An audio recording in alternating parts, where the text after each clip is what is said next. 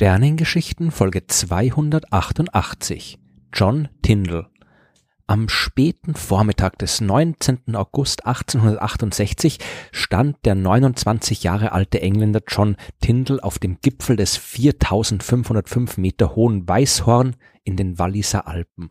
Gemeinsam mit den Schweizer Bergführern Johann Josef Bennett und Ulrich Wenger war er am Nachmittag des Vortags im Tal aufgebrochen. Sie haben einige Stunden am Berg übernachtet und sich dann durch Eis und Schnee bis zum Gipfel gekämpft.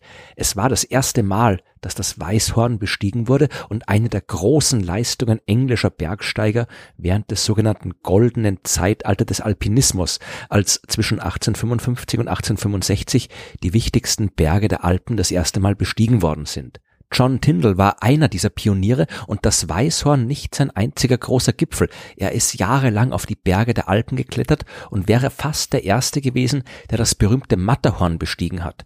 Bei seinem Gipfelversuch im Jahr 1862 ist es ihm gelungen, dort so hoch zu klettern wie keiner vor ihm. Er ist aber kurz unter der Spitze an einer unüberwindbar scheinenden Felsspalte gescheitert. Erst drei Jahre später hat dann sein Landsmann Edward Wimper es bis auf den Gipfel geschafft. Die Abenteuer der ersten Bergsteiger in den Alpen sind definitiv spannend und interessant, aber in einem Podcast über Astronomie scheinen sie ein bisschen fehl am Platz zu sein. John Tyndall war aber nicht nur ein Pionier des Bergsteigens, er war vor allem Wissenschaftler, ein Wissenschaftler allerdings mit einer ungewöhnlichen Karriere. Geboren wurde John Tyndall am 2. August 1820 in Irland. Sein Vater war Polizist und er selbst hat anfangs keine besondere Schulausbildung erhalten. Im Alter von 20 Jahren begann er mit einer Arbeit als Landvermesser, zuerst für die irischen Behörden und danach für ein Unternehmen in Manchester, äh, um Eisenbahnlinien anlegen zu können. 1847 hat John Tyndall dann eine Stelle als Mathematiklehrer angetreten und dort auch den Chemiker Edward Frankland getroffen. Frankland hat sich dann später auf den Weg nach Marburg gemacht, um dort im Labor des berühmten deutschen Chemikers Robert Bunsen zu studieren. Tyndall ist mitgekommen und hat dann im Alter von 30 Jahren das erste Mal ein formales Studium an einer Universität begonnen. Bei Bunsen hat er Mathematik gelernt, Chemie und Physik und es bis zur Promotion geschafft. 1859 wurde er dann sogar in die Göttinger Akademie der Wissenschaften gewählt und er hat ein Jahr an der Uni Berlin gearbeitet. Als Tyndall dann zurück nach England kam, hat ihm sein Studium in Deutschland aber leider wenig geholfen. Er musste wieder als Lehrer arbeiten. 1853 dann hat er aber die Gelegenheit bekommen, einen Vortrag bei der berühmten Royal Society zu halten. Und der Vortrag war so erfolgreich, dass er zum Professor für Naturkunde ernannt wurde und eine Stelle an der Royal Institution bei Michael Faraday antreten konnte. Tyndall war jetzt ein echter Wissenschaftler und seine Forschung so bunt wie sein Lebenslauf. Eines seiner Forschungsthemen betrifft die Streuung von Licht in der Luft. Den Effekt hat sicherlich jeder schon mal gesehen. Wenn man durch einen leicht nebelverhangenen Herbstwald spaziert, dann kann man die Sonnenstrahlen regelrecht durch die Blätter fallen sehen. Man sieht Strahlenbündel und Lichtkegel und John Tyndall war der Erste, der erklären konnte, warum das so ist. Verantwortlich dafür sind mikroskopisch kleine Teilchen, die in der Luft schweben, die Wassertropfen des Nebels zum Beispiel oder auch kleinste Staub- oder Pollenkörner. Wenn diese Objekte in etwa so groß sind wie die Wellenlänge des Lichts, dann kann das Licht an ihnen seitlich herausgestreut werden.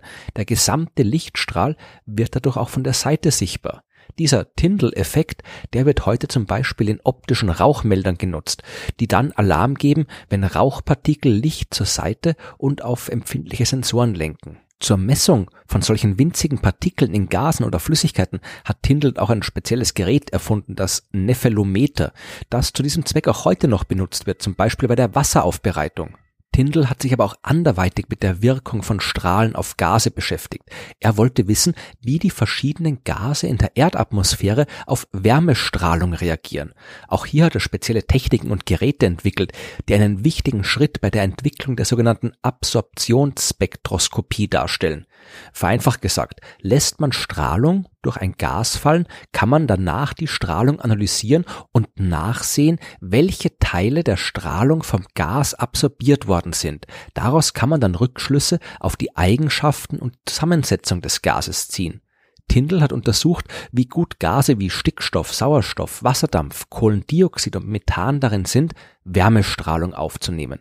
Und er hat dabei richtigerweise festgestellt, dass vor allem Wasserdampf besonders gut darin ist, Wärmestrahlung zu absorbieren. Und er konnte zeigen, dass das auf die Eigenschaften der Wassermoleküle zurückzuführen ist.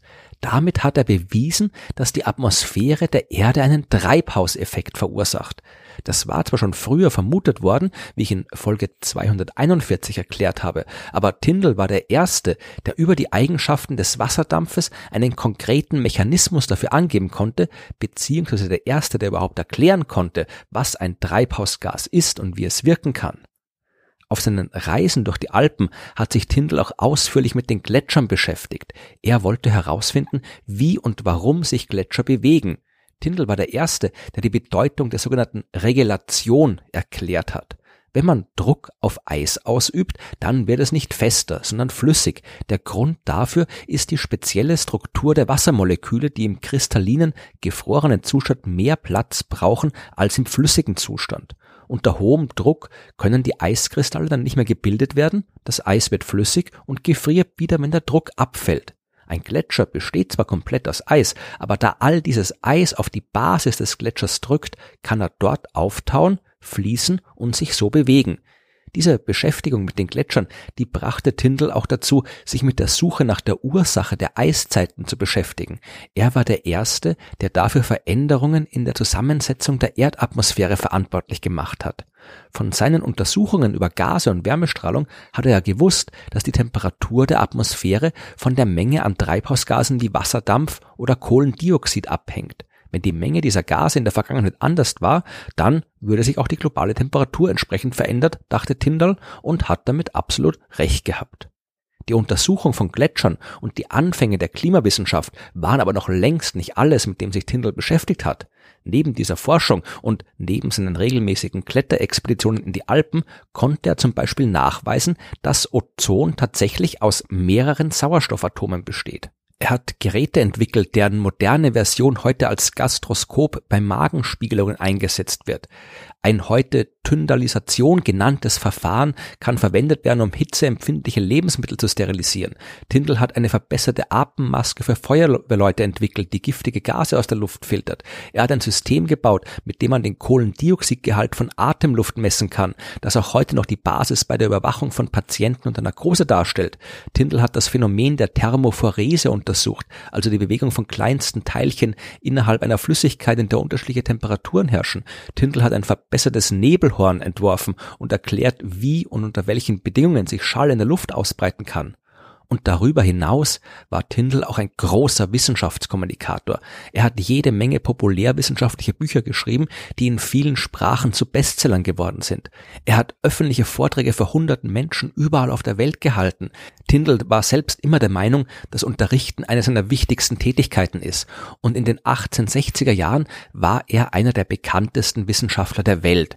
Tyndall hat sich öffentlich auch stark für die damals noch neue Evolutionstheorie von Charles Darwin eingesetzt und hat keine Hemmungen gehabt, sich im damals sehr erbitterten Kampf zwischen Kirche und Wissenschaft zu positionieren.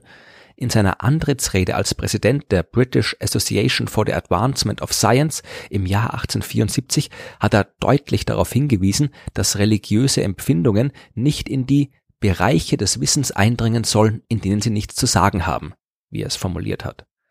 John Tyndall ist im Jahr 1893 im Alter von 73 Jahren gestorben, vermutlich an einer versehentlichen Überdosis des Schlafmittels Chloralhydrat. Seinen Namen findet man heute noch in den Tyndall Mountains in der Antarktis, auf dem Asteroid Tyndall und dem ebenfalls nach ihm benannten Mondkrater, einem Jahr 2000 gegründeter internationaler Zusammenschluss von Einrichtungen zur Klimaforschung heißt Tyndall Center for Climate Change Research. Und der von ihm 1862 erstmals bestiegene Nebengipfel des Matterhorns heißt Peak Tyndall. Und wer nicht ganz so hoch klettern möchte, kann auf die Belle Alp im Kanton Wallis wandern und dort das für ihn errichtete Denkmal betrachten.